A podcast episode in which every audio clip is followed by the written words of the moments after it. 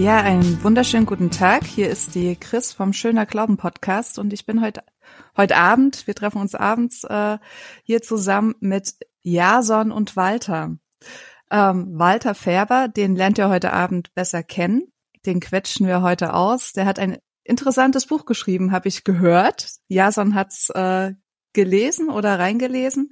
Deswegen geht meine erste Frage jetzt auch an Jason. Jason, warum hast du denn den Walter eingeladen? Ich habe den Walter kennengelernt bei Emergent Deutschland. Das äh, könnten diejenigen von euch, die den aktuellen Podcast, der in äh, wenigen Stunden rauskommt, das ist wieder so dieses äh, Zeitproblem beim Podcast. Also während wir sprechen, wird die Podcast-Folge gerade hochgeladen und die Podcast-Folge, die wir jetzt gerade aufnehmen, kommt in einer Woche raus. Aber genau, da haben wir über Emerging Church geredet mit ähm, dem Björn Wagner.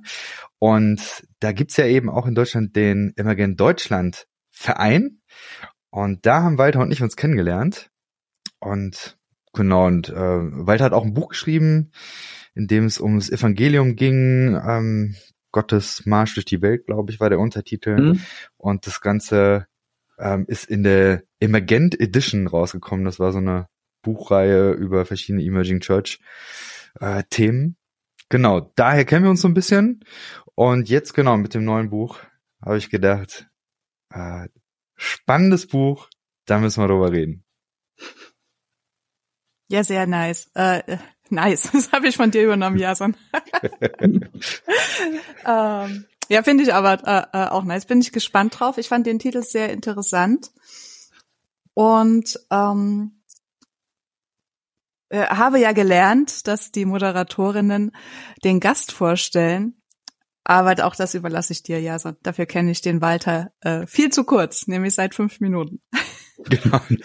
Ja, äh, Walter ist, äh, du bist äh, Pastor im Ruhestand, was in äh, Groß-Ilsede, glaube ich, heißt es. Ja. Meine ich im Norden der äh, Republik. Ja, zwischen Hannover und Braunschweig. Genau. Äh, Buchautor habe ich schon gesagt, äh, du bloggst und genau, und hast jetzt eben das Buch, ähm, so jetzt muss ich den Titel nochmal. Also der, der Untertitel heißt Zurück in die Freiheit. Wie wir die, nee, das ist der Haupttitel. Wie, zurück in die Freiheit, wie wir die Kirche wieder auswildern. Ja, genau. So, und genau, und da sprechen wir heute. Haben wir, äh, da gibt's noch irgendwelche Sachen, die du gerne ergänzen möchtest? Zu mir. Genau. Ähm, ja, ich bin lange Zeit freiwilliger Mitarbeiter in der Kirche gewesen, dann bin ich bezahlter Mitarbeiter geworden und jetzt bin ich wieder freiwilliger Mitarbeiter. Und nebenbei mache ich mir eben so meine theologischen Gedanken. Sehr schön. Und wenn du sagst der Kirche, von welcher Kirche sprichst du da? Also dann klassisch von der äh, evangelischen Volkskirche oder? Ja, genau. Und ist klassisch, dass ich auch vergessen habe, das zu sagen. Ähm, ja, ich gehöre zur ganz stinknormalen hannoverschen Volkskirche und ähm, da weiß man normalerweise gar nicht so, dass es auch so eine fromme evangelikale Welt gibt. Das kriegt man höchstens so am Rande mit. Äh, und ich vergesse das bis heute noch, obwohl ich natürlich davon inzwischen doch einiges kennengelernt habe. Ja, das finde ich ja, echt interessant, weil also gerade die, die emergente Ecke, die habe ich halt nur aus der freikirchlichen Perspektive wahrgenommen und war ganz äh, interessiert letzte Woche, ähm, als ich gelernt habe, dass sich das die evangelische Landeskirche äh, da sehr steil mit eingestiegen ist und sich davon sehr viel zu eigen gemacht hat. Ähm, genau, das war für mich neu. Ich muss auch sagen, äh, Walter, dass die Gespräche mit dir, die wir so am Rande von verschiedenen Treffen bei Immergent Deutschland hatten, haben mir auch eigentlich so einen ersten wirklichen Blick in landeskirchliche Bezüge gegeben. Muss ich ganz ehrlich sagen, weil hm. vorher bin ich nur in meiner Freikirchenbubble gewesen. Und da ähm, sind mir tatsächlich einige Lichter aufgegangen. Ja, ähm, also ich weiß noch, dass bei mir so hängen geblieben ist, dass du meintest, ja, in der Landeskirche haben wir einfach völlig andere Probleme und Herausforderungen als das, was was ihr da in eurer, ich sage jetzt mal, postevangelikalen Bubble so äh, bespricht. War, mhm. äh, ja, fand ich es immer sehr anregend und sehr hilfreich. Genau. Ja, und bei mir geht's andersrum. Äh, ich habe äh, ich, ich denke natürlich aus der Perspektive von Landeskirche, habe im Lauf der Zeit genügend freikirchliche Leute kennengelernt, um mich da ein bisschen reinzudenken. Ähm, und äh, ein bisschen liegt aber meinem Buch auch inzwischen die Vermutung zugrunde, dass Freikirchen und Landeskirchen zwar äußerlich gesehen ziemlich anders sind, aber auf einer tieferen Ebene sehr eng beieinander. Hm. Ja. Das freut mich ja zu hören. ich ich fände es einfach schlimm, wenn es nicht so wäre. Ähm, vielleicht auch äh, nochmal zu, zu meinem Hintergrund. Ich bin ähm, mit 12, 13 in der evangelischen Landeskirche getauft worden, weil ich ähm, auch die Konfirmation hm. mitmachen wollte, aber es war schon irgendwie in einem, einer Art Bekehrungskontext und war dann aber, also ich bin immer noch Kirchenmitglied, habe mein Glaubensleben aber überwiegend in Freikirchen verbracht. Hm. Gestern zum Beispiel war ich auf der Konfirmation äh, meines Patenkindes, eines mhm. meiner Patenkinder. Also oder Segnungspate allerdings, allerdings in der hm. landeskirchlichen Kontext. Genau. Das ist also bei mir ganz bunt. Hm. Ja, ich denke, ähm, ähm, die wirklich interessanten Leute sind immer so die Grenzgänger, die hier mal hm. reingucken und da mal reingucken. Und ich habe von, bin immer irgendwo hingegangen und habe mir angeguckt und fand es interessant und dachte, ach, irgendwas kannst du dir davon klauen. Hm. Ah, sehr schön. Wollen wir mal auf das Buch zu sprechen kommen? Mhm. Ähm, ich fand diese Metapher mit dem Auswildern, die fand ich sehr, sehr spannend. Können wir da mal anfangen und magst du mal erklären, was, was es damit auf sich hat? Ja, äh, mein Sohn, der äh, versteht so einiges vom Marketing und hat mir irgendwann mal gesagt, du musst mal das, was du rüberbringen willst, auf eine kleine, knackige Formel bringen. Und dann habe ich lange überlegt und dann ist mir das mit dem Auswildern eingefallen. Das, weil ich nach irgendeinem so Punkt suchte, wie man mein ganzes Unbehagen, aber auch meine Perspektiven an ein, auf einen Punkt bringen konnte. Und äh, da steckt ganz viel drin, deswegen muss ich das ein bisschen umständlich erklären. Ähm, also Auswildern ist ja das Rückgängigmachen von Domestizierung. Domestizierung, das bedeutet, eine wilde, faszinierende Art wird äh, in den Dienst der Menschen gestellt und wird dann irgendwie, ja, niedlich vielleicht, aber irgendwie auch ein bisschen langweilig. Oder nicht jedenfalls nicht so faszinierend, wie wilde Tiere sind. Und ähm, das hat zwei Funktionen. Wenn nämlich ähm, aus einem Ökosystem bestimmte Schlüsselspezies rausgeholt werden und domestiziert werden, dann fehlt dem Ökosystem was. Und ich bin darauf gestoßen, ähm, als ich hörte von den Wölfen, die im Yellowstone Nationalpark in Amerika ausgewildert worden sind. Ähm, der Yellowstone Park, der äh, drohte nämlich umzukippen, äh, weil es da zu viele, Moment, wie heißen die? Ich glaube Elche, Elche gab. Die haben die ganzen Bäume klein und kahl gefressen und dann waren die weg und andere Tiere konnten da nicht mehr sein. Und dann hat man Wölfe ausgewildert und die haben die Elche reduziert und damit wuchsen wieder mehr Bäume und dann kamen Biber und konnten ihre Deiche bauen und ähm, dann kamen eben andere Tiere, die sich die im Gefolge der Biber da wohnen und, und, und. Und das hat den Artenreichtum des Parks enorm wieder äh, hochgebracht und das ganze Ökosystem stabilisiert. Also äh, wenn man aus einem Ökosystem so eine Schlüsselspezies rausnimmt, das kann Folgen haben, die man vorher sich überhaupt nicht ausmalt. Das andere ist, ähm, wenn man Tiere domestiziert, nimmt man eben eben auch ein Stück weit ihrer Wildheit. Und äh, da war für mich so ähm, ein Schlüsselgedanke, äh, dieses Gedicht von Rilke über den Panther im Pariser Zoo. Ich weiß nicht, äh, ob ihr das kennt. Es ist in Herr der Schule kriegt, ja, genau. Ja, ja. Also ich, ich, hab's, ich lese mal vor. Sein Sehr Blick gern. ist vom Vorübergehen der Stäbe so müd geworden, dass er nichts mehr hält. Ihm ist, als ob es tausend Stäbe gäbe und hinter tausend Stäben keine Welt. Mhm. Ja, das, das ist so ein trauriges Tier, das begrenzt ist auf seinen Käfig und das Gefühl hat, hinter den Stäben hört die Welt auf. Und diese kleine Welt, das ist meine Welt. Und früher war es mal ein wildes Tier, das durch den Dschungel tobte und alle hatten Angst vor ihm und die Menschen fanden ihn faszinierend und so. Und jetzt sitzt er in diesem Käfig und wird angeguckt. Das ist doch schrecklich. Und ähm, das glaube ich, ähm, das ist in diesem Auswildern drin, ja, dass auf der einen Seite die Welt Christen braucht, die wirklich auch in der Welt sind und nicht irgendwo im Käfig, und auf der anderen Seite, dass Christen die Faszination verlieren, wenn sie in so einen Käfig eingesperrt sind, der ihre Welterfahrung begrenzt. Hm, Walter, da hake ich jetzt gleich ein. Das, äh, das passt eine Frage, die ich mir vorher schon gestellt habe, als ich ähm, mir mal dein äh, dich bisschen gestalkt habe auf Facebook. Ja, so meinte, ich kann ein bisschen was über dich auf Facebook erfahren. Und habe ich gemacht und ist mir aufgefallen, dass du, ähm, also bei mir ist so, so eine Menge Energie angekommen für Kirche, so dass du echt noch Wünsche und Hoffnung hast äh, für Kirche. Jetzt weiß ich, es geht sogar um den großen alten Kasten Landeskirche. Hm. Und ich, mein ketzerischer Gedanke war sofort, ich, den meine ich nicht 100 Prozent, aber der Gedanke war so, also Kirche wer braucht die überhaupt noch? Also wer, wer braucht Kirche? Für, für wen brauchen wir die und wenn ja, für was?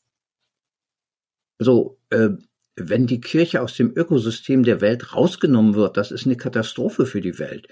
Ja, also wenn ich jetzt das biblisch sagen soll, Jesus hat gesagt, ihr seid das Salz der Erde und äh, wenn das Salz weg ist, dann schmeckt alles fade und dann fängt es an zu faulen. Ähm, ich meine, wenn ihr das, man kann einen Haufen Sachen erzählen, äh, wo die ganze Weltgeschichte anders gelaufen wäre ohne diesen christlichen Impuls. Da fallen einem ja so als, also hast ja gehört, ich habe so eine skeptische Phase hinter mir. Hm. Da fallen mir äh, auch spontan so ein paar Geschichten ein, wo die Weltgeschichte vielleicht auch besser gelaufen wäre, vielleicht sogar friedlicher ohne Impulse der der Kirche. Hm. Wie, naja. Äh, erzähl mir doch gerne mal ja. ein, zwei andere Beispiele. Okay, ähm, jetzt muss ich mich ein bisschen begrenzen, weil ich da so viele wüsste.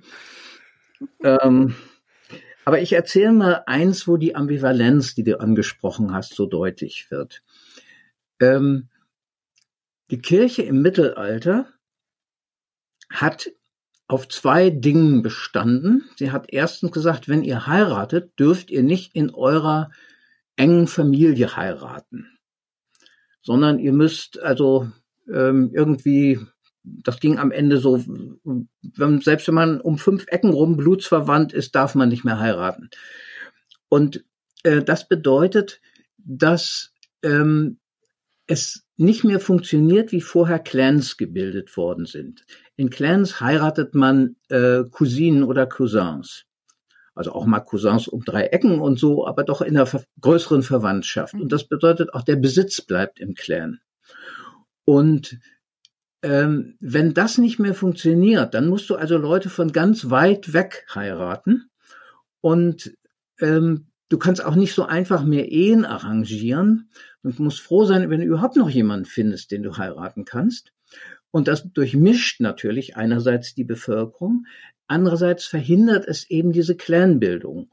Und als Ersatz haben sich Menschen dann in Gruppen organisiert, die nicht auf Blutsverwandtschaft beruhten, also zum Beispiel Handelsgilden, ähm, ähm, Universitäten, ähm, ähm, ähm, ähm, Bruderschaften. Es gab im Mittelalter ziemlich viele religiöse Bruderschaften und alle möglichen Sachen.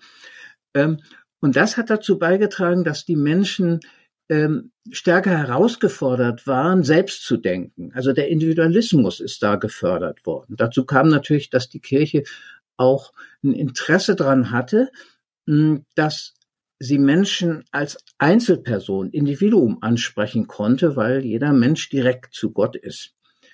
Ähm, und das alles hat dazu geführt, ähm, dass das äh, moderne europäische Individuum entstanden ist. Ähm, und wir wären, würden heute vor allem auf unseren Clan-Chef hören und dessen Meinung übernehmen, wenn das damals nicht passiert wäre. Hm.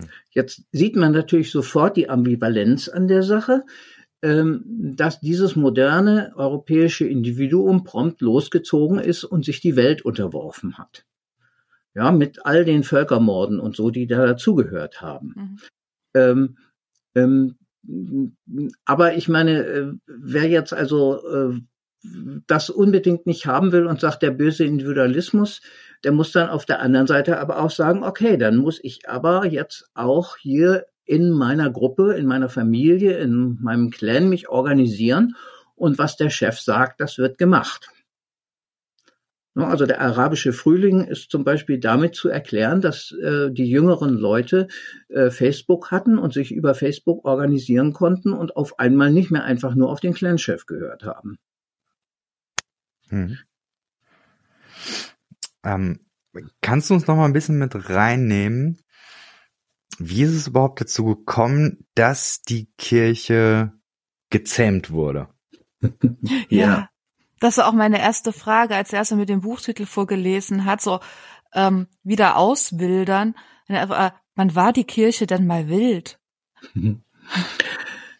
ähm, naja, die Kirche hat ja mal als eine, ähm, wie soll man sagen, eine, alternative Basisbewegung angefangen, um es mal so zu sagen. Und ähm, wenn man zum Beispiel Paulus liest, dann merkt man, wie er seine Briefe so formuliert, dass möglichst nur Andeutungen kommen, da wo es um konkrete Personen geht, äh, weil es eben gefährlich war, wenn diese Briefe in die falschen Hände gekommen wären, dann und da hätte zu viel drin gestanden, dann hätte das Ermittlungen nach sich ziehen können. Und Ermittlungen bedeutete, da ist man mal die Leute routinemäßig erstmal gefoltert. Mhm. Und also das hat schon so angefangen, wobei man auch bei Paulus sieht, ähm, dass Freiheit nichts ist, was man hat oder nicht hat. Genauso wie Demokratie, ne? sondern das muss verteidigt werden, das muss erkämpft werden. Und das fängt schon im Neuen Testament an, dass ähm, Paulus dagegen kämpfen muss, dass Selbstverständlichkeiten aus der imperialen Gesellschaft in die Gemeinden reinschwappen. Das heißt, es gibt, es ist nicht so, dass man sagen kann, die Kirche war mal frei, sondern es gab damals Mechanismen und Menschen, die dafür gesorgt haben, dass diese Unfreiheit da nicht reinkam. Mhm. Ähm, und irgendwann haben diese Mechanismen nicht mehr funktioniert. Und das ist das Problem. Mhm. Also Was mit Unfreiheit meinst du, genau, weil ich habe die gleiche Frage. Ja, wahrscheinlich. Äh, meine Vermutung wäre jetzt, du meinst also mit ähm, mh, ja, quasi politische Strukturen, dass die, äh, die, die Zusammensetzung der Gesellschaft sich auf die entstehenden Gemeinschaften mhm. übertragen hat und äh, auch da wieder Wechselwirkungen entstanden, äh, die zu festeren ja. Strukturen geführt haben. Ja, also das Römische Reich, das war ja im Grunde so eine Militärmaschine. Ähm, die hatten äh, das beste Heer der Welt damals vielleicht abgesehen von China, aber das war ja weit weg. Und äh, die finanzierten das aus den Provinzen. Und ähm, deswegen war das eine sehr gewaltgeprägte Gesellschaft.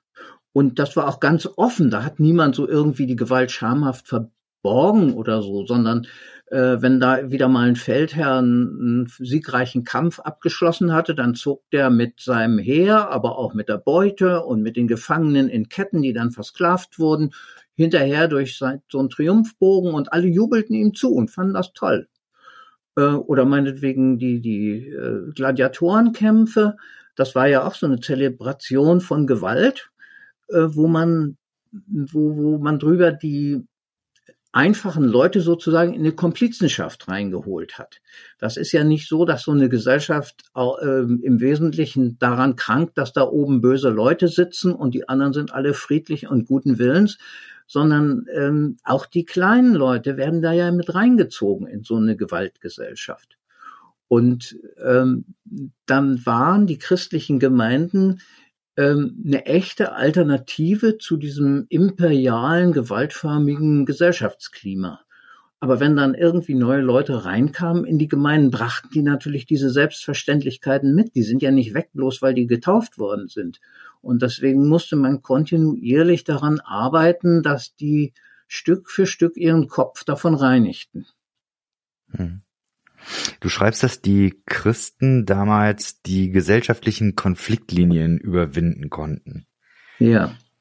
Magst du das einmal erklären? Ich glaube, das ist auch recht zentral in dem Zusammenhang. Hm. Ähm, ja, also es gibt ja da so bestimmte Konfliktlinien, zum Beispiel die wichtigste wahrscheinlich äh, zwischen Sklaven und Freien.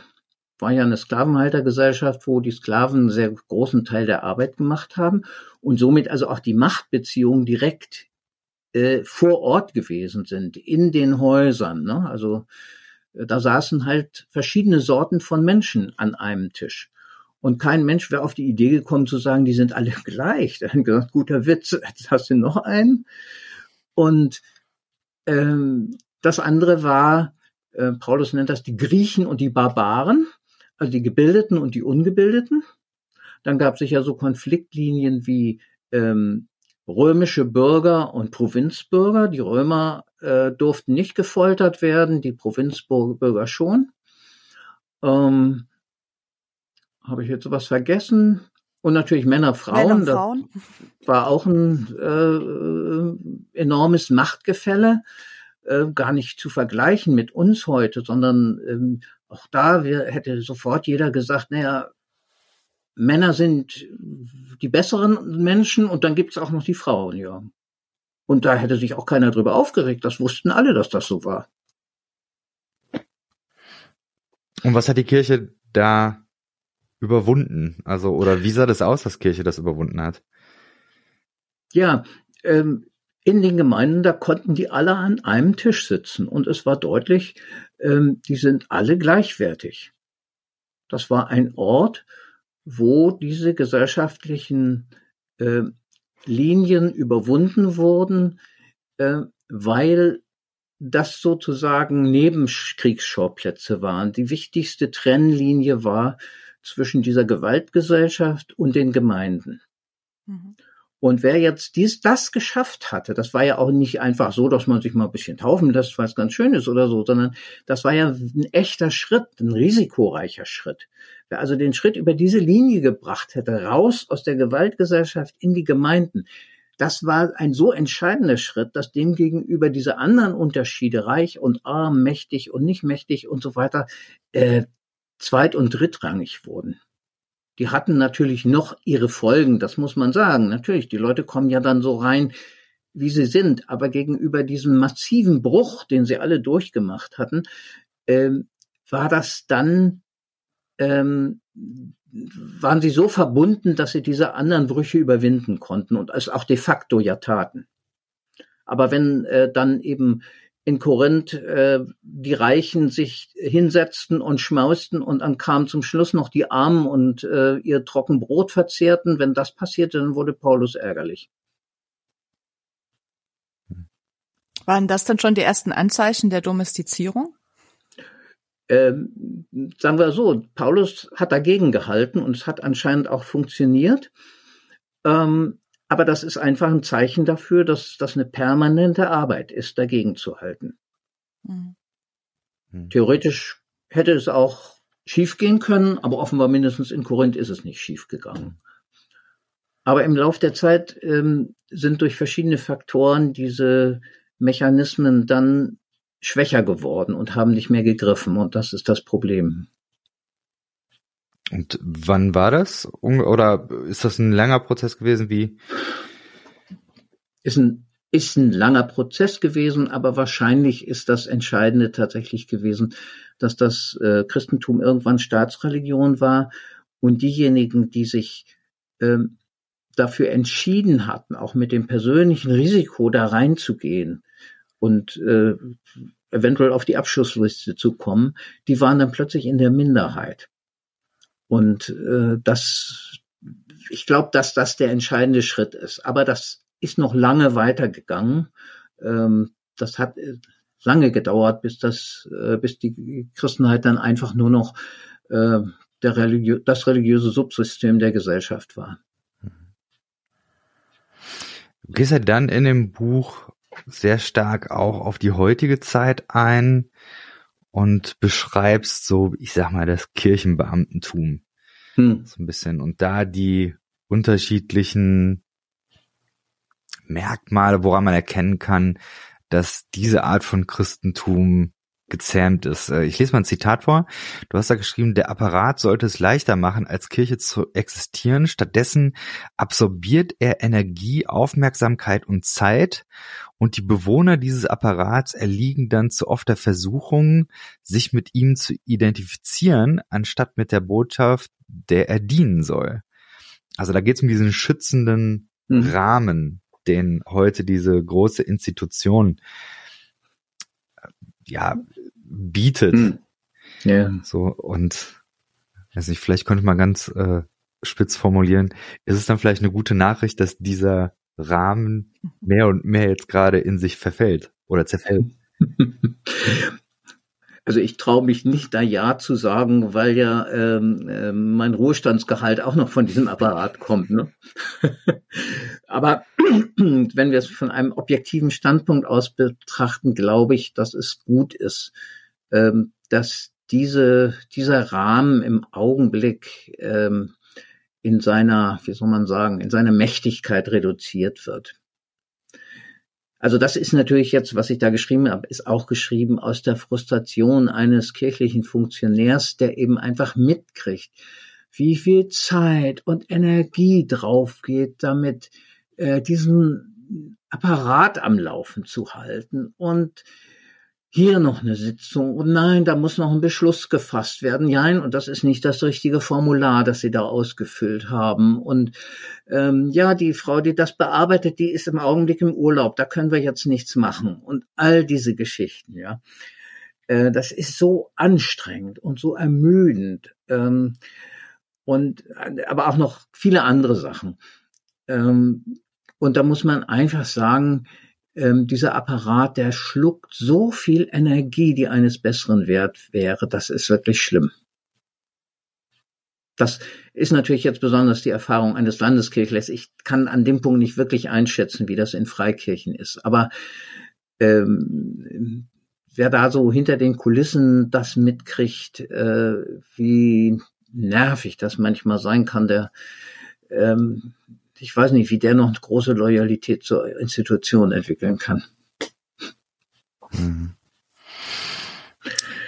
Mich erinnert das in den Freikirchen, ich glaube, da ist vielleicht nicht das große Thema dieser institutionelle Überbau. Aber jetzt gerade wird ja so ein bisschen im Internet die Podcast-Serie Toxic Church diskutiert. Mhm. Da kann man, glaube ich, viel zu sagen, aber am Ende, das, was mir da sehr stark nochmal vor Augen geführt wurde, ist, dass auch in Freikirche ein ja, Käfigsystem geschaffen worden ist, wo Menschen eben nicht ihre Zeit und Energie in der Welt hm. äh, ja verwenden, um da einen Unterschied zu machen, sondern es geht darum, dass die ganzen Ressourcen genommen werden, um eben den Käfig golden zu machen. So würde ich es mal sagen. Ja. Hm, so, dass hm. es schön ausgeleuchtet ist mit Scheinwerfern und dass der Sound hm. gut ist. Hm. Aber die Idee ist eben nicht mehr so, dass ähm, in der Welt was ein Unterschied gemacht werden muss. Hm. hm. So von daher, ähm, vielleicht ist es das auch, was du vorhin meintest, dass auf einer tieferen Ebene wahrscheinlich das gleiche Problem, was äh, du jetzt für den landeskirchlichen Bereich hm. beschreibst, dass es vergleichbar oder analog eben auch in der Freikirche Thema ist. Hm. Ähm, ich ich würde vielleicht so sagen, ich glaube, wir müssen eine Form von Kirche entwickeln, die billiger ist oder sagen wir preisgünstiger ähm, als das, was wir im Moment haben. Und es könnte sein, dass das auch für Freikirchen gilt. Also ich war jetzt neulich in einer Freikirche mit einer richtig einer tollen Bühnenausstattung und ähm, Kameraübertragung, also wirklich richtig gut.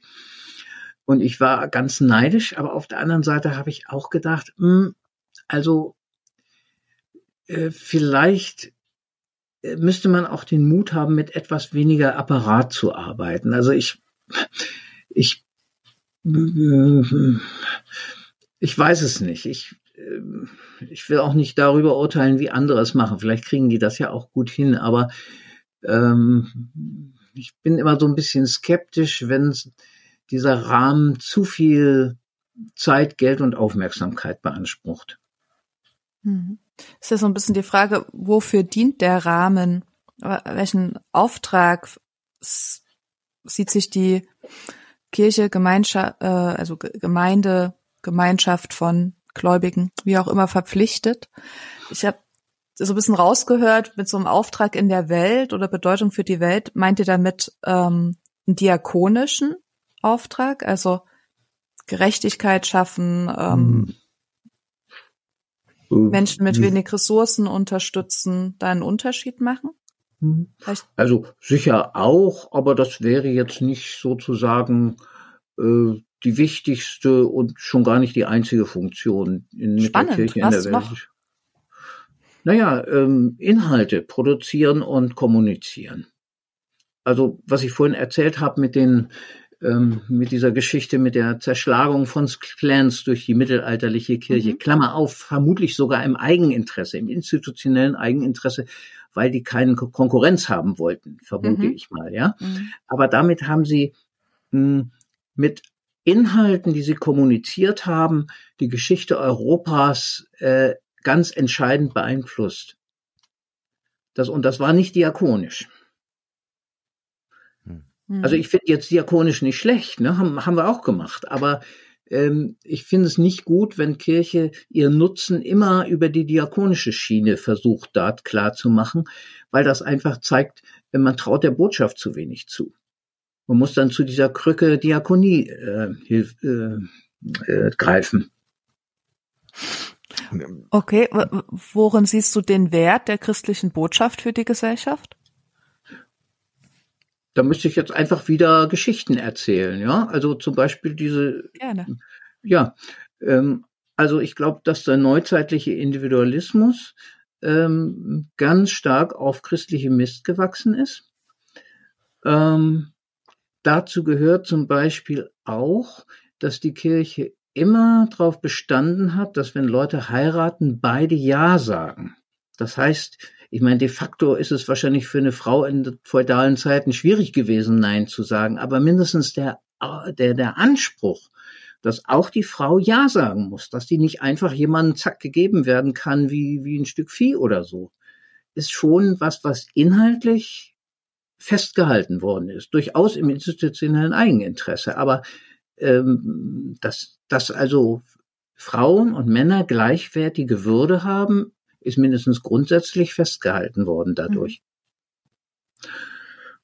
Oder jetzt ähm, ähm, könnte man noch als Beispiel, ich hab, wüsste jetzt so viele, dass ich immer nicht das Gefühl, welche soll ich denn jetzt nehmen? Also ähm, einfach das, was oben aufliegt. Was oben aufliegt, okay, dann. Ähm, ja, zum Beispiel, ähm, weiteres Beispiel Sklaverei. Ähm, die ersten Gemeinden sind in der Sklavenhaltergesellschaft äh, gegründet worden, aber Sklaven haben selbstverständlich dazu auch dazugehört. Und zwar genauso auf gleicher Ebene wie alle anderen. Und ähm, wenn eine benachteiligte Gruppe aus dieser Stellung rausgeholt werden soll, dann ist ja erstmal das Wichtigste, dass die selber nicht das Urteil ihrer Umgebung übernehmen. Ja, wenn die, die, wenn alle über die denken, die sind doof und die übernehmen das, dann haben sie gleich verloren. Und die konnten jetzt in den Gemeinden lernen, ähm, nein, wir sind genauso Menschen wie die Adligen, die Reichen und so weiter. Ähm, das hat dazu geführt, dass im Mittelalter es keine Sklaven mehr geben durfte, weil man christliche Schwestern und Brüder nicht verkaufen durfte.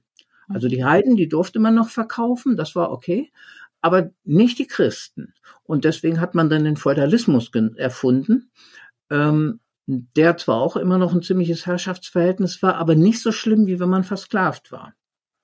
Und dann ähm, hat es dann der, äh, im 18. Jahrhundert in England die Bewegung der Abol Abolitionisten gegeben, die eben äh, im Grunde 40 Jahre lang gegen den Sklavenhandel gekämpft haben und äh, dann eben auch tatsächlich wurde der Sklavenhandel in England verboten und England war die Weltmacht auf See, so dass die das auch ziemlich gut durchsetzen konnten.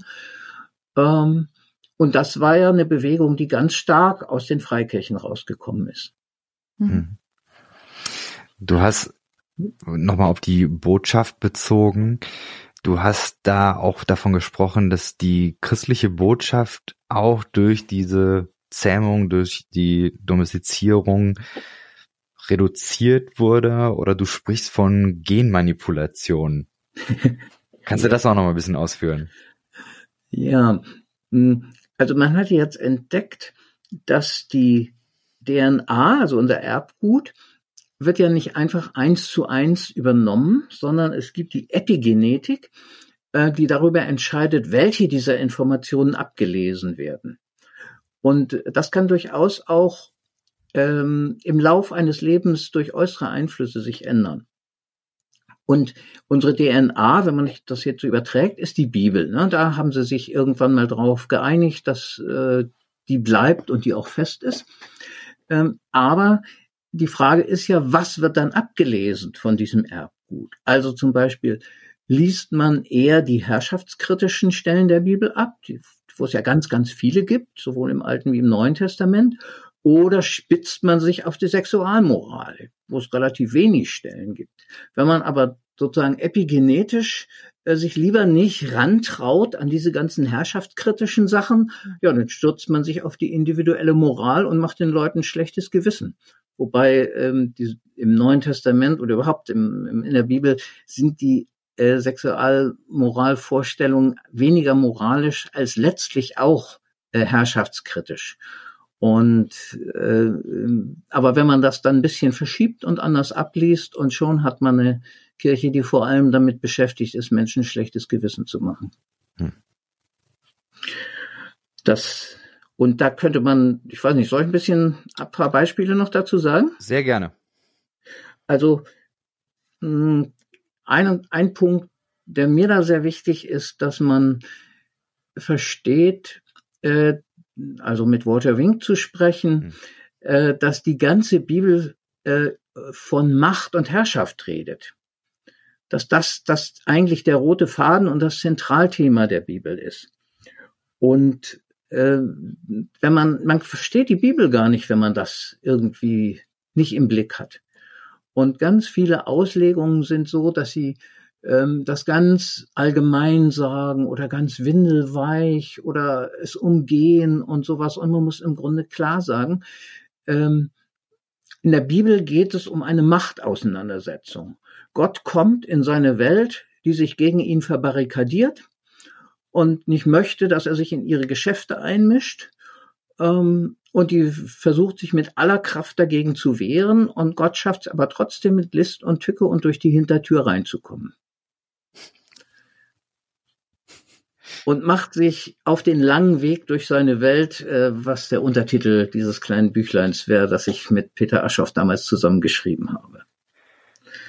Ja, und, ähm, und dann wird aus dem Himmel, der sozusagen die unsichtbare Seite der Welt ist, wo also noch noch die ganzen Möglichkeiten verborgen sind und Gottes Wille und ähm, alles das, was im Moment sich noch nicht entfaltet hat, aber sich noch entfalten soll, ja, wird aus dem Himmel dann einfach äh, das Endlager für tote Seelen mit dem richtigen Glaubensbekenntnis.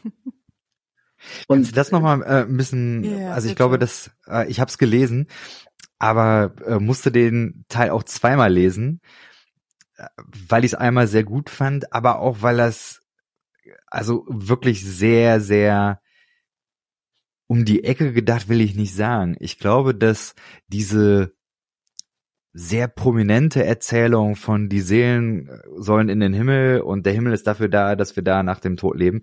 Das ist so prominent.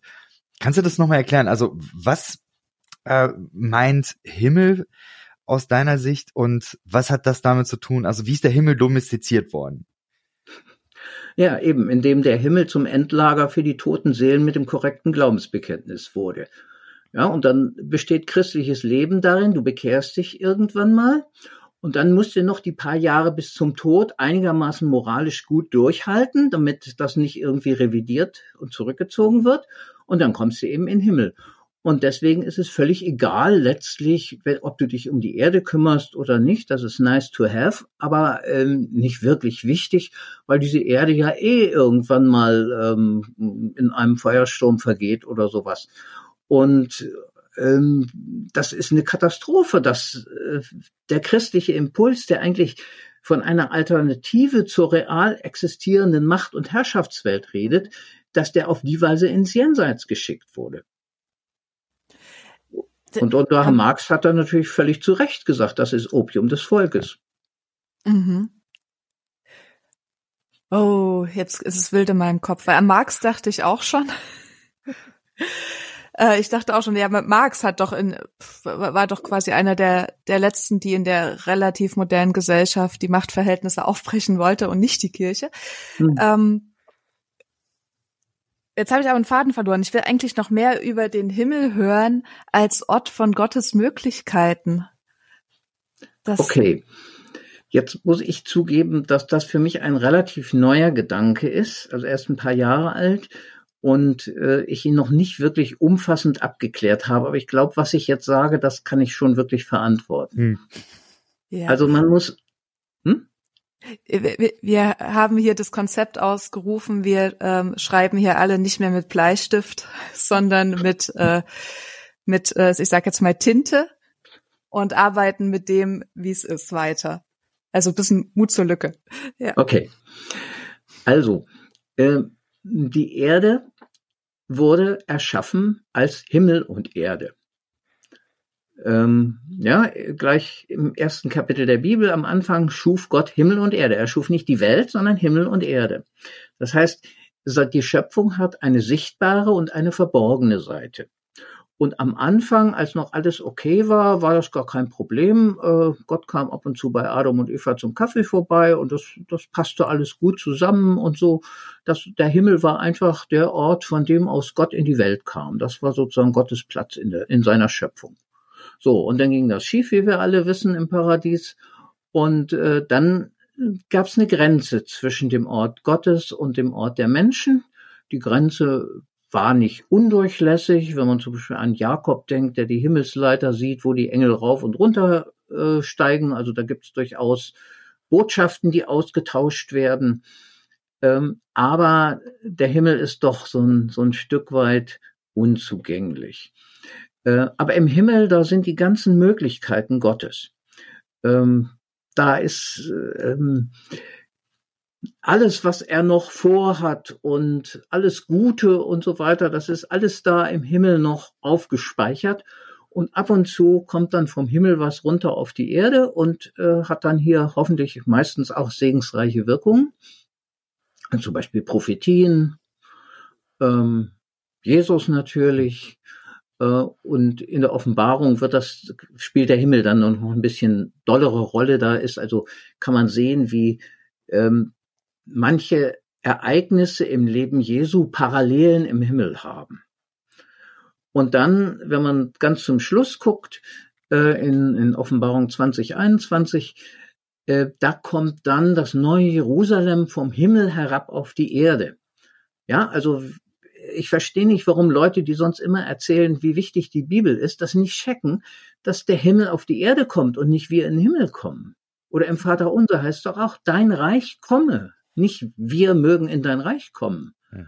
Ja, es ist immer vom Himmel aus kommst in die Erde. Das ist die Richtung und nicht umgekehrt. Es gibt nur in der Offenbarung sowas, ähm, dass die Seelen der Märtyrer zwischendurch im Himmel aufbewahrt werden. Aber das ist nur für eine Zwischenzeit, bis dann am Ende das neue Jerusalem auf die Erde kommt. Und dann gibt's einen neuen Himmel und eine neue Erde und Himmel und Erde sind nicht mehr getrennt also Gottes Möglichkeiten sind dann realisiert, das so als ja. Vision. Ja, ja und die wahrscheinlich können, hm. Entschuldigung, wahrscheinlich kommen immer noch mehr Möglichkeiten aus Gottes ja. Himmel dann auf die Erde, aber ähm, so weit sind wir noch nicht, hm. das weiß ich nicht, da mache ich noch, mir noch keine hm. Gedanken drum. Du hast auch geschrieben, dass der Satan aus dem Himmel verbannt wird. Das fand ja. ich auch eine sehr spannende Textstelle äh, aus deinem Buch. Kannst du das auch nochmal erklären? Hm, ja, also der Satan, der gehört eine Zeit lang auch zum, zur äh, Mannschaft im Himmel. Ist immer schon so ein bisschen schwieriger Zeitgenosse, das kann man im Buch Hiob sehen. Ähm, aber so eine Zeit lang wird er da noch geduldet. Und äh, dann mh, hm, in bestimmten Momenten ähm, des Lebens Jesu wird er aus dem Himmel rausgeschmissen. Ähm, also Jesus sagt an zwei Stellen, das ist also nicht jetzt nur so ein Fündlein der Offenbarung oder so, sondern es ist wirklich in mehreren Traditionen der Bibel verankert, dass Jesus sagt, ich sah den Satan vom Himmel fallen wie einen Blitz. Oder auch jetzt wird der Fürst dieser Welt herausgestoßen. Ja, das heißt, der hat jetzt nichts mehr zu suchen in den Utopien der die noch für die Erde da sind. Ähm, es gibt keine teuflischen oder satanischen Utopien mehr. Und zwar einfach deswegen, weil Jesus zu gut ist. Gegenüber dem äh, sieht der Satan einfach alt aus.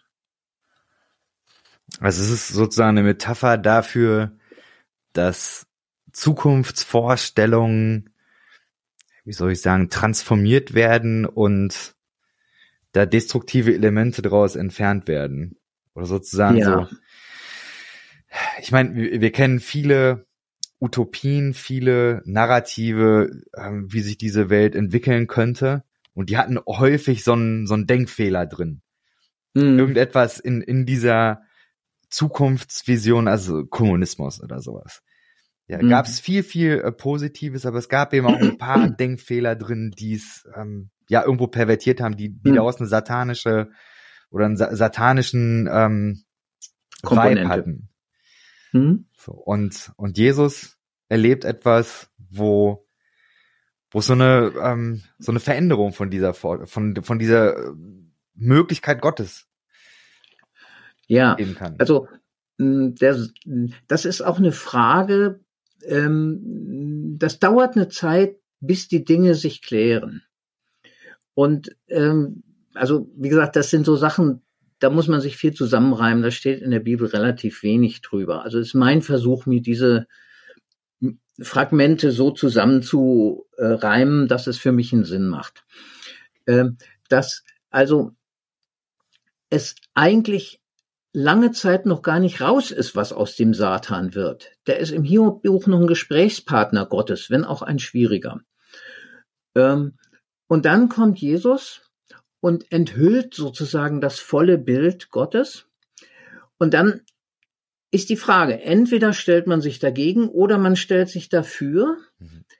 Und offenbar hat der Satan sich an der Stelle entschieden, ähm, sich dagegen zu stellen. Und äh, als dann Jesus bestimmte Wendepunkte in seinem Leben hinter sich gebracht hat, äh, wird dann eben beschlossen, äh, der hat hier nichts mehr zu suchen, der Satan. Jetzt hat sich's rausgestellt, was für einer er ist. Er ist wirklich einer, der zerstört. Vorher hatte er eine Chance, ähm, aber die hat er nicht genutzt, so irgendwie. Aber das ist jetzt meine Version. So ausführlich steht das nicht in der Bibel. Ich finde es mega spannend. Mein Versuch. Hm das zu verstehen. Mir ist es gerade sehr fremd, muss ich sagen. Das ist, äh, ich glaube, äh, Satan hatte ich schon wesentlich früher dekonstruiert als ja, ich weiß, man muss es vielleicht weil jetzt ich, nicht, weil, weil ich eben so, so wenig ja. damit anfangen konnte. Ich glaube, also ich ja. würde es jetzt auch nicht als ähm, literarische, wortwörtliche Geistwesen, Dämonenfigur sehen, sondern mehr, dass das so eine strukturelle, also ich glaube, bei Walter Wink ist es ja auch hm. nicht unbedingt so eine Personif ja, Personifikation wäre schon wieder ein guter Begriff eigentlich dafür, ähm, dass das Satanische eigentlich eine Personifikation ist. Also man gibt etwas einen Namen und ein Gesicht, was eigentlich aber eine strukturelle Dimension hat. Ja, es, also genau, im Grunde, äh, auch Walter Wink kriegt's nicht wirklich zu fassen. Und vielleicht ja. ist das gerade ein, ein Hinweis darauf, dass es, das ist wirklich sein Wesen, dass man es nicht wirklich zu fassen kriegt.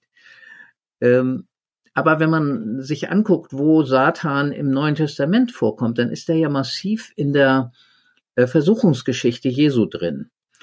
Und ähm, äh, da ist, bietet er sozusagen als höchste Versuchung Jesus an, ähm, dies alles will ich dir geben, wenn du mich anbietest. Also die, er zeigt ihm alle Reiche der Welt.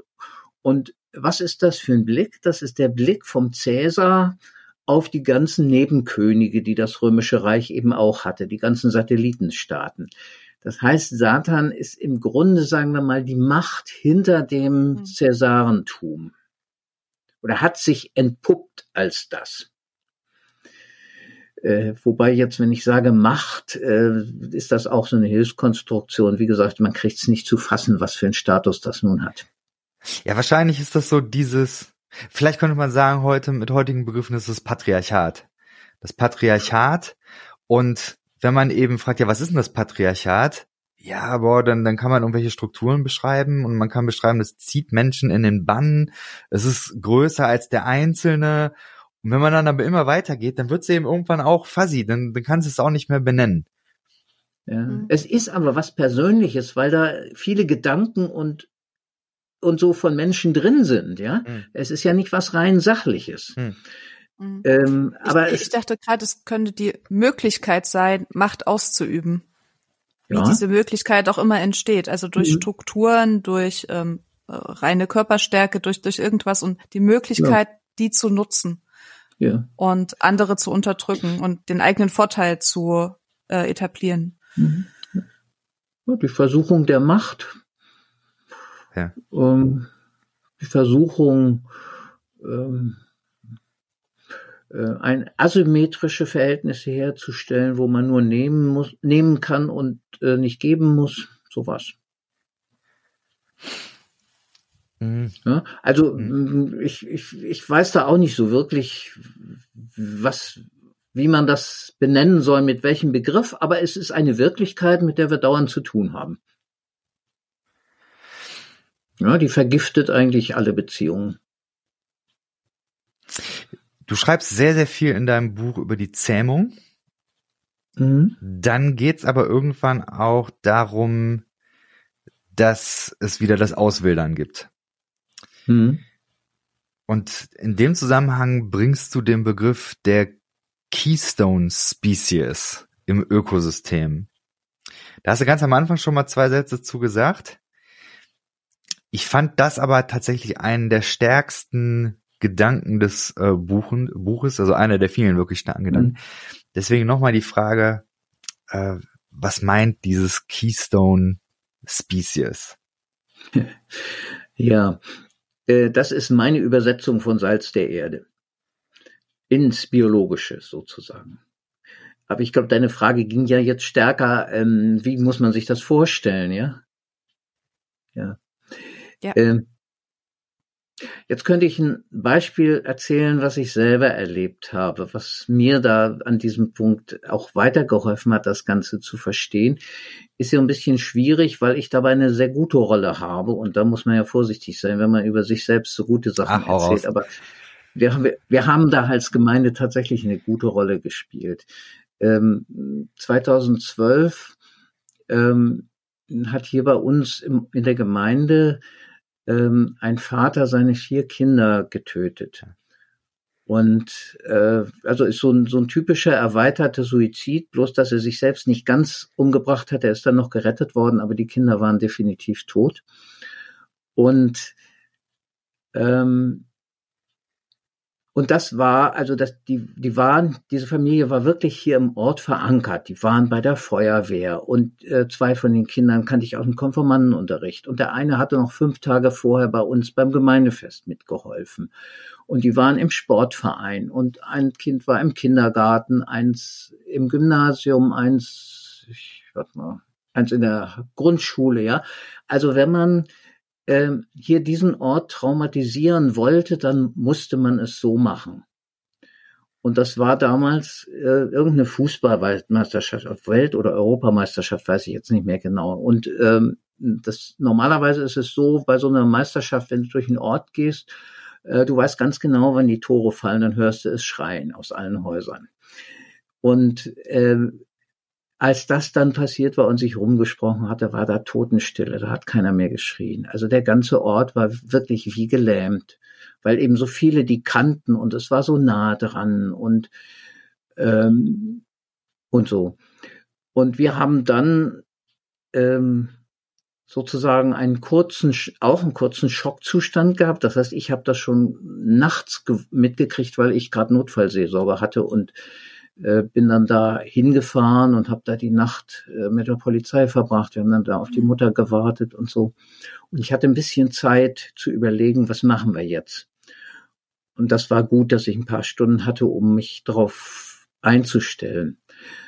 Und dann haben wir tatsächlich ähm, 14 Tage lang ungefähr ähm, alles dafür getan, dass dieser Ort davon nicht traumatisiert wird. Ähm, ja, ich habe mit den El ich habe mit den Schulen gesprochen, habe die darauf vorbereitet, habe gesagt, passt auf, holt eure Leute vom äh, vom Schulhof. Demnächst steht hier stehen hier Fernsehteams und interviewen die oder wollen es gerne und äh, ähm, ich habe mit Eltern gesprochen, wie geht man jetzt mit Kindern um.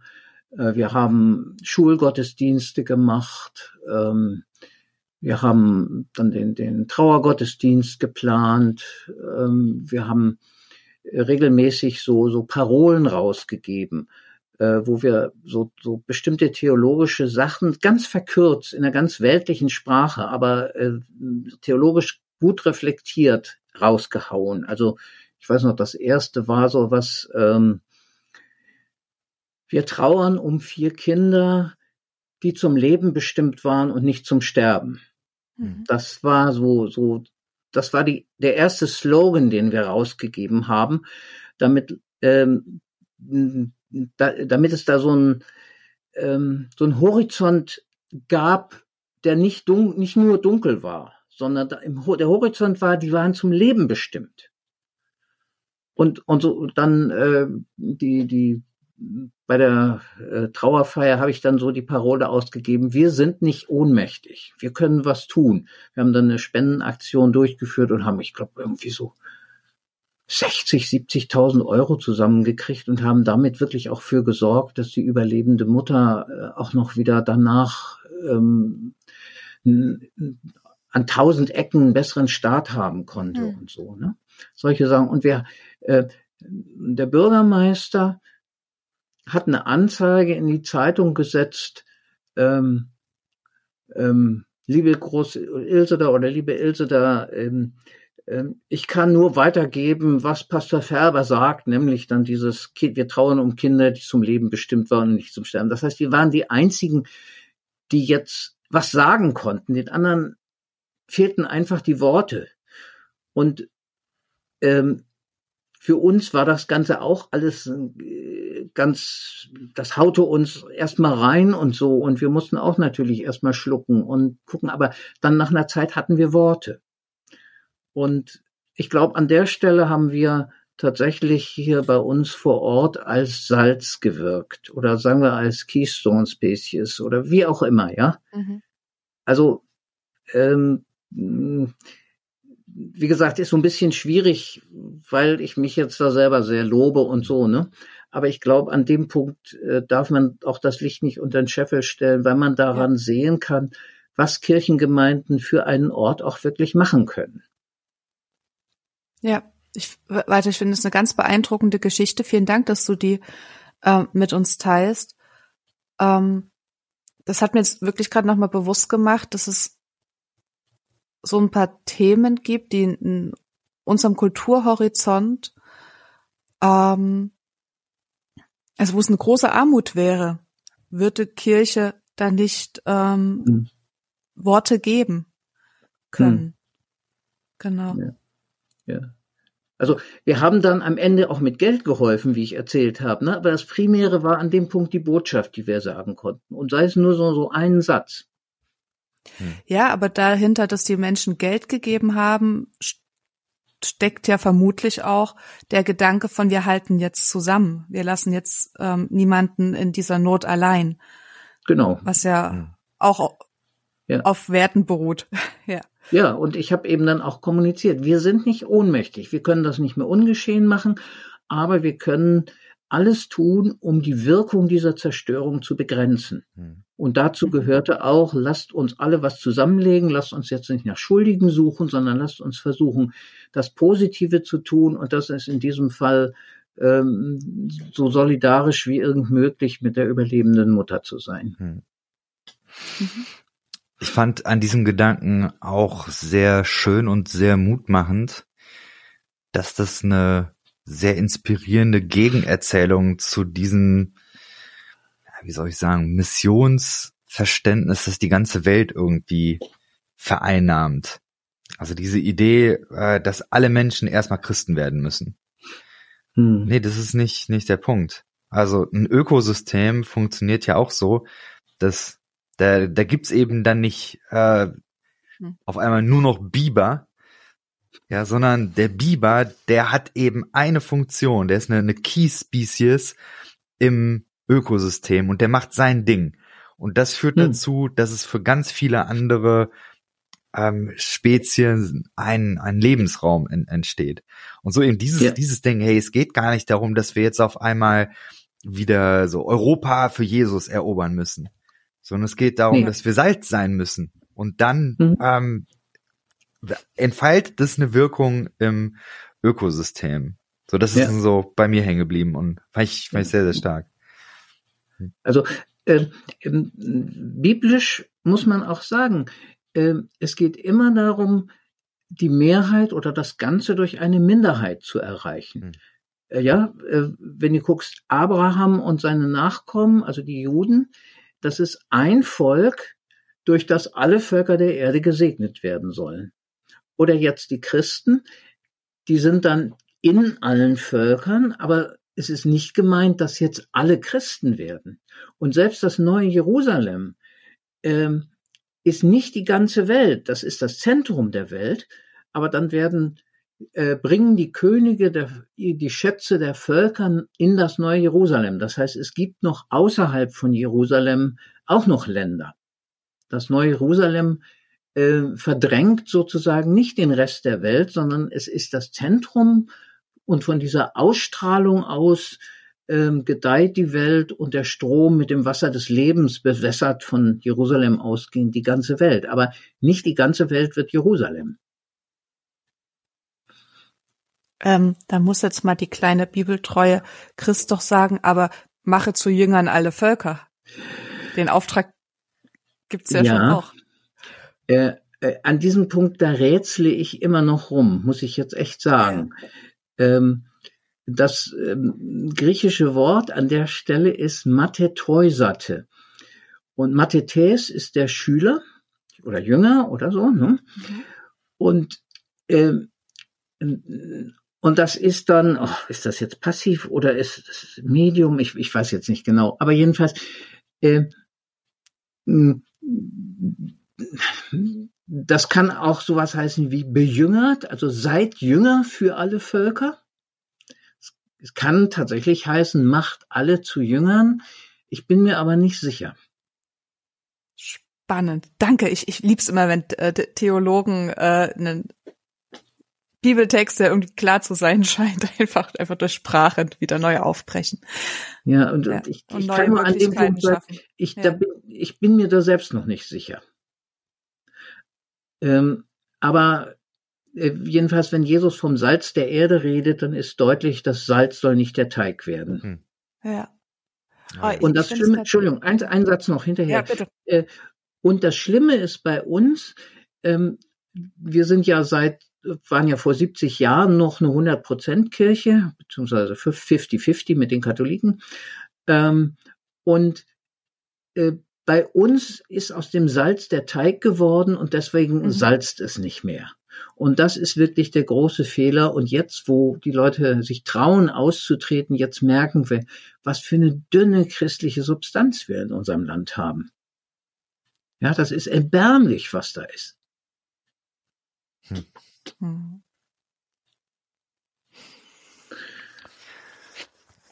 Mir hat's ja. extrem ja. geholfen, und auch, ich glaube, das, was es bei mir gemacht hat, ist so eine, ist eine riesige Erleichterung, glaube ich. Oder auch eine Zuversicht in der Hinsicht, dass ich eben denke, also das, das wird ja in Europa auf absehbare Zeit nie wieder so sein. Das ist irgendwie, ja.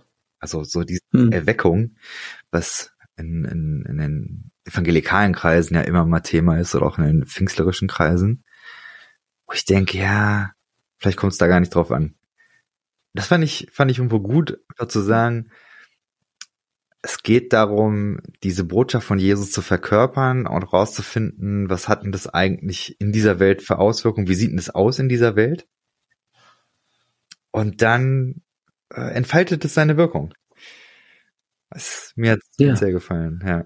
Mhm. Ja, ich, ich war gerade auch ganz baff. Äh, Walter, ich glaube, du bist der erste ähm, Vollzeitchrist oder Vollherzchrist, wie, wie, wie auch immer, dem ich begegne, dem sein Glaube und Jesus und, und die mögliche Wirkung super wichtig ist, ohne diesen imperialistischen, äh, und deswegen müssen alle so sein, Duktus mitzubringen. Hm.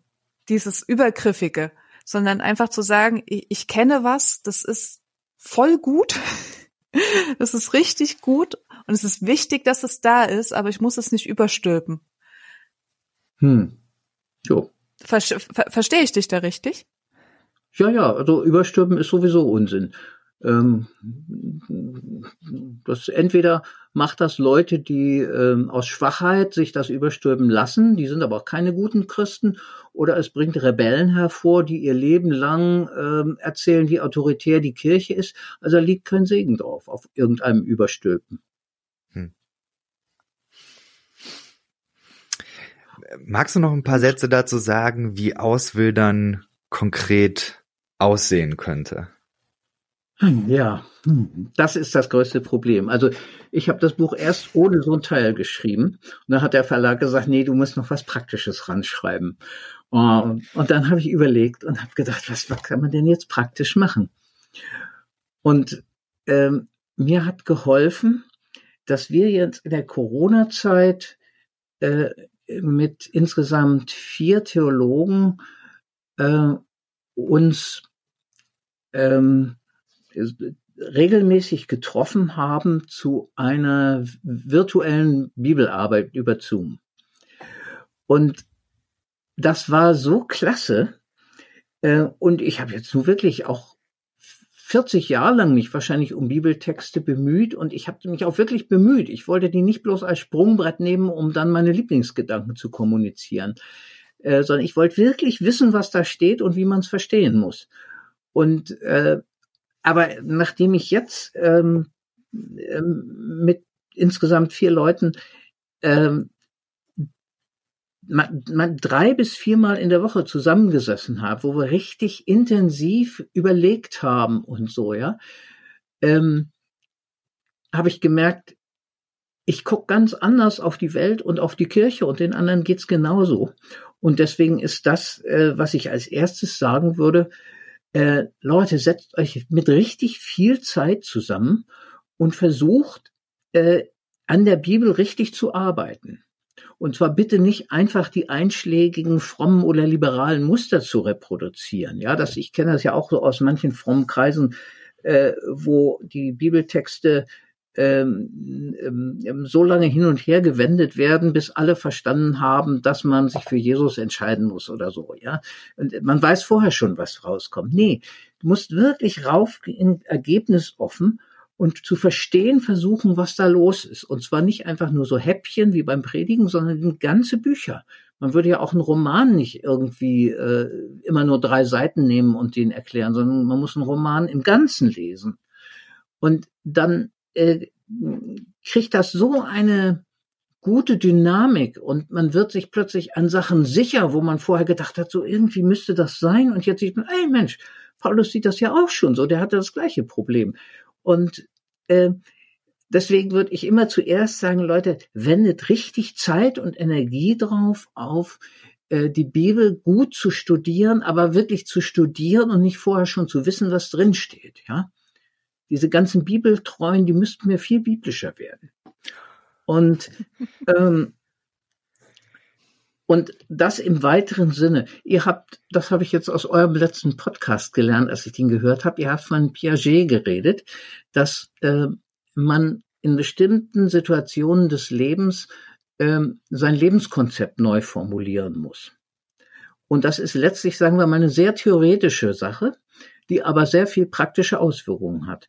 Und ich glaube, dass wir als Kirche im Moment an so einem Punkt sind, wo man das Lebenskonzept nochmal neu formulieren muss. Und zwar sehr mhm. fundamental. Da reicht es nicht jetzt irgendwie in der praktischen Anwendung oder in der Ethik oder so irgendwie was äh, bisschen nachzustellen oder so, sondern äh, das, man muss wirklich tief reingehen. So, so nach dem Motto, wer war das?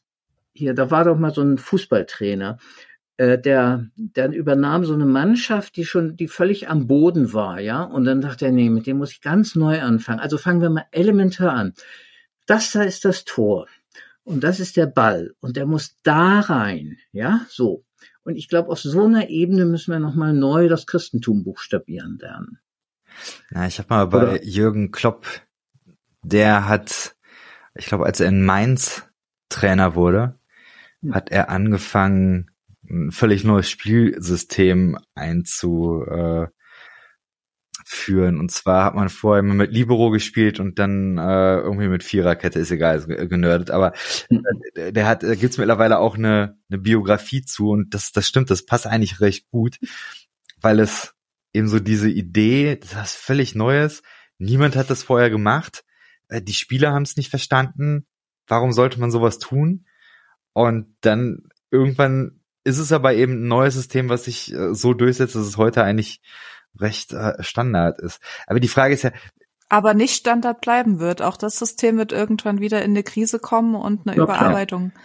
bedürfen. Ja. Also die Frage klar. ist, also wie wie kann sowas emergieren? Also ich meine, wir, wir sehen irgendwo, das Ganze funktioniert nicht mehr. Man kommt irgendwo an die Grenzen und das Ganze Kirchending, mhm. das fährt irgendwie mehr oder weniger vor die Wand.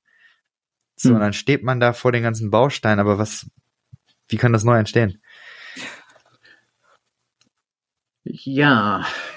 Ja, das, das macht Dazu Fass schreibe ich dann übrigens nächstes Mal ein Buch.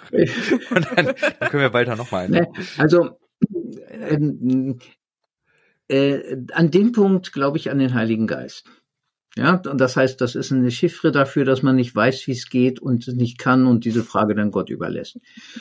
Äh, aber es gibt immerhin Beispiele in der Geschichte der Christenheit. Also wenn man an die Reformation denkt, ne, Luther zum Beispiel, hm. der war jahrelang Professor hinten an der Uni irgendwo in der sächsischen Provinz, ja, und hat da mit seinen Studenten die Psalmen studiert und den Römerbrief, ja, jahrelang. Kein Mensch hat auf ihn geachtet. Und er hat in dieser Zeit ähm, ein ganz neues Verständnis der Bibel gewonnen. So, und dann kam diese Geschichte, wo er angeblich diese, äh, weiß nicht, wie viel, 95 Thesen da formuliert hat. Und das gab einen großen Skandal, aber es hätte genauso sein können, dass irgendwie ein freches kleines Fritzchen das Ding abreißt und als Klopapier benutzt oder so, ja. Aber irgendwie hat's funktioniert und in dem Moment hat das Funken geschlagen und dann ging das los und Europa stand in Flammen. Ähm, das, das hast du vorher nicht im Griff.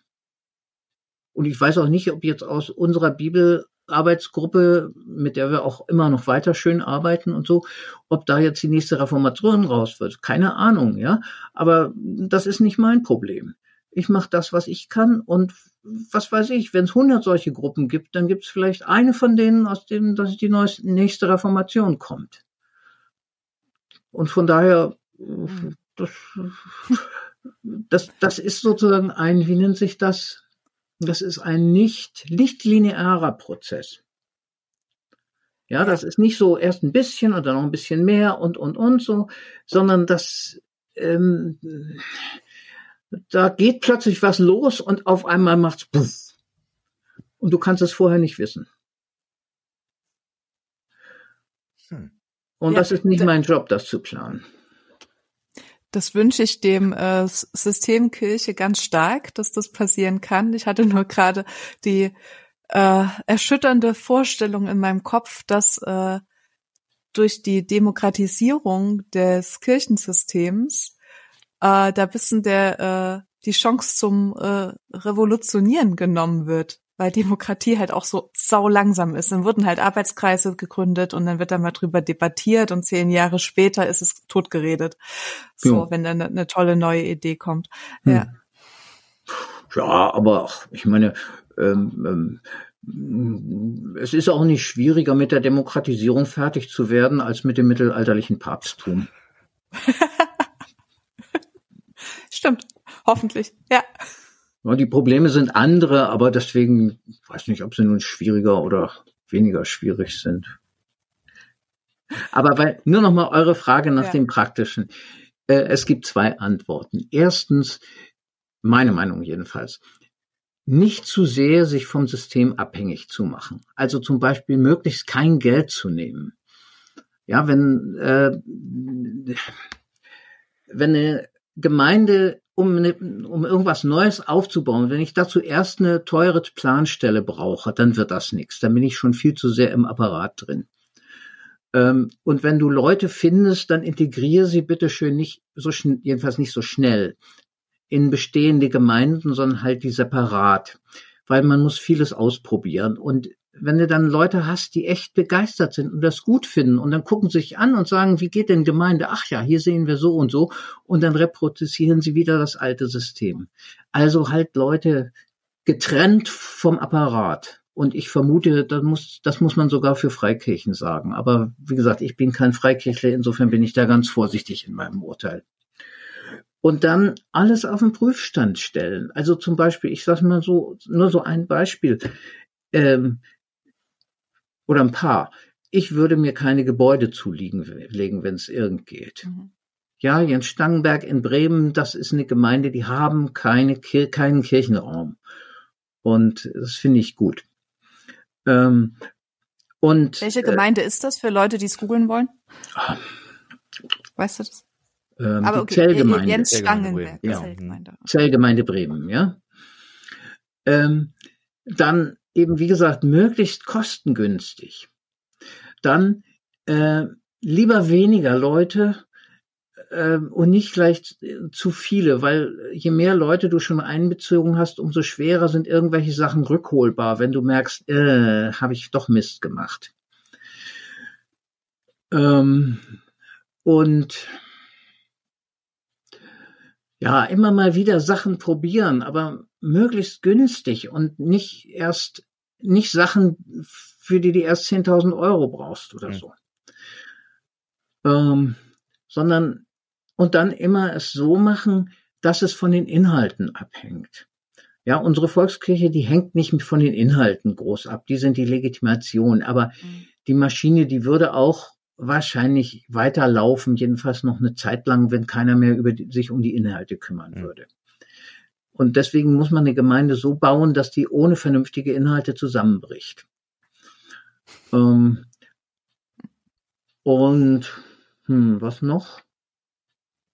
Ja, und dann, also ich würde zum Beispiel wahrscheinlich auch keine Gottesdienste in dem Sinn machen, wie ich die aus der Landeskirche, aber auch aus Freikirchen kenne. Ich, ähm, ich glaube, dass diese Veranstaltungsform vorne auf der Bühne passiert was und alle gucken zu und dürfen ein bisschen klatschen und mitsingen und so, aber im Wesentlichen gucken sie zu. Ähm, dass das als Veranstaltungsform, also Theater, Oper, Film und, und, und, ist eine super Sache, aber nicht für eine Kirchengemeinde.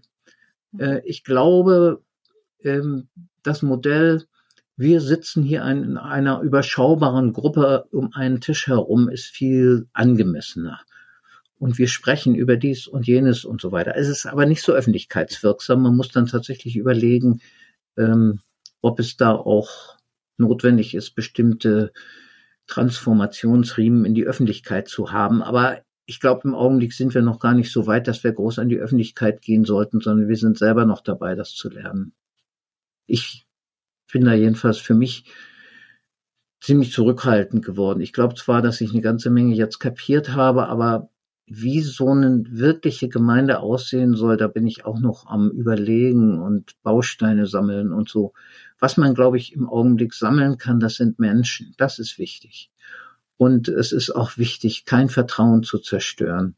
Äh, ganz viele Menschen trauen eigentlich der Kirche immer noch eine ganze Menge zu. Und es ist eine Katastrophe, was durch diese katholischen Missbrauchsgeschichten an Vertrauen zerstört worden ist, auch auf der evangelischen Seite, obwohl das bei uns eigentlich ziemlich ungerecht ist. Aber ähm, so, so ein gewisses Grundvertrauen in der Bevölkerung, dass es in den Kirchen gut läuft, das sollte man unbedingt, unbedingt halten und auf jeden Fall nicht kaputt machen. Und dann Menschen sammeln, die auch auf der Suche sind und äh, beweglich sind und auch Lust haben, wirklich auch Zeit und Verbindlichkeit zu äh, investieren, um ähm, gemeinsam auf die Suche zu gehen.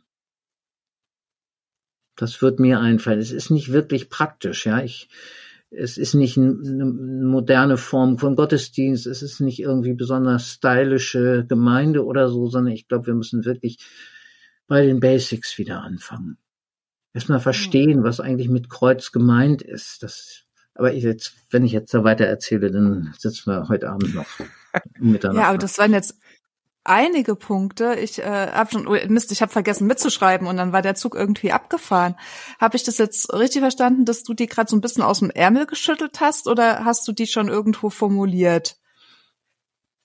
Ähm, ja, ich habe mich natürlich, also ich vorher, als ich eure äh, vor euer Vorkonzept gesehen habe, habe ich ein bisschen mich ein bisschen hingesetzt, mir ein paar Notizen gemacht. Aber das sind Sachen, die sind jetzt auch rausgewachsen aus unserer Bibelarbeit ich bin inzwischen auch wieder ein Jahr weiter als mit in diesem Buch. Ja. Also ich glaube, da könnten zu heutigen Zeiten einige Gemeinden davon profitieren, so Gedanken an die Hand zu bekommen, sage ich mal. Ich, hoffe. ich denke da so an meine, aber ich denke da auch an größere Freikirchen, ähm, die gerade in Umbruchssituationen sich befinden. Ich möchte eine Sache nochmal, die mich gerade sehr beeindruckt, sagen. Walter, ich äh, möchte von dir lernen, dass wenn ich irgendwann mal in Rente sein soll, dann eine Haltung zu haben, die sagt so, ich weiß es auch noch nicht, aber ich finde es gerade raus und ich bin jetzt gerade mal ein Jahr weiter und so, äh, ich ziehe den Hut vor, ich finde es ganz groß. Ich finde es äh, find sehr schön. Vielen Dank dafür. Okay. Gut. Sehr schön. Also. Ist eigentlich ein äh, guter, guter Punkt, hier einen Schnitt zu machen, oder was denkt ihr? Ich glaube, das war reichhaltig. Das ist was zum Verdauen gewesen, ja. Okay, ja, hat mir Spaß gemacht. Ich rede super gerne über solche Sachen, habt ihr ja gemerkt. Aber ihr, glaube ich, auch. Ja, ja. ja. Schön. Super. Ja, es ist, äh, ist mir eine Freude, dich kennenlernen zu dürfen. Ja. Ja. Danke gleichfalls. Und hast, hast mir wirklich äh, tatsächlich, ich habe es ja ein bisschen befürchtet, als er ja so mich gefragt hat, ob ich jetzt mit dem Podcast einsteige, weil ich ja eigentlich auf dem Weg so eher vom Christentum ein bisschen weg. Und ich habe zum Jason gesagt, boah, jetzt kommt da wieder so, so Anker und dann werde ich wieder äh, mehr Kontakt haben. Und ich dachte, verflixt. Jetzt hat er mir neue Perspektiven auf äh, Christsein aufgemacht, die ich doch wieder interessant finde. Und ja. Ja, schön. ja, ja. Vielleicht geht's der anderen auch Vielleicht. so. In genau. diesem Sinn. Vielen, vielen Dank für deine Zeit. Und ja, ich wäre gern bei euch. Dankeschön. Danke, dass ich diese Möglichkeit habe. Sehr gut. Bis demnächst. Wir bleiben im Kontakt. Ja, okay.